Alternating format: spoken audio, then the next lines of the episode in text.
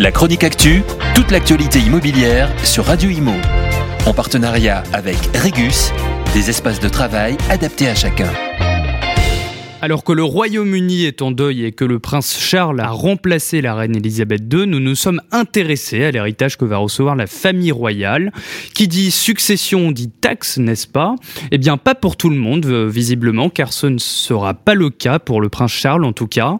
Alors, connaissez-vous euh, la fortune personnelle de la reine Elisabeth II Eh bien, c'est assez difficile à estimer, tant l'ambiguïté est importante, mais d'après une révélation du Sunday Times dans sa Rich List 2022, la somme de 370 millions de livres sterling, soit 430 millions d'euros, apparaît.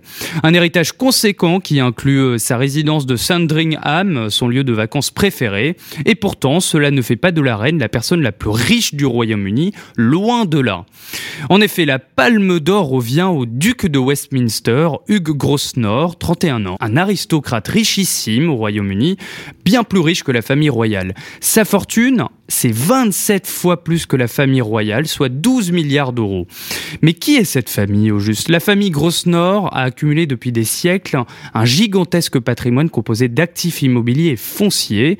Leur société gère 120 hectares dans les quartiers UP de Londres et possède des biens dans 60 villes du monde, dont Paris, Lyon et Metz en France. La famille détient aussi près de la moitié de la Silicon Valley en Californie, berceau des GAFAM. On rappelle que cette riche famille très discrète dans les médias euh, britanniques a reçu le titre de duc de Westminster par la reine Victoria en 1874.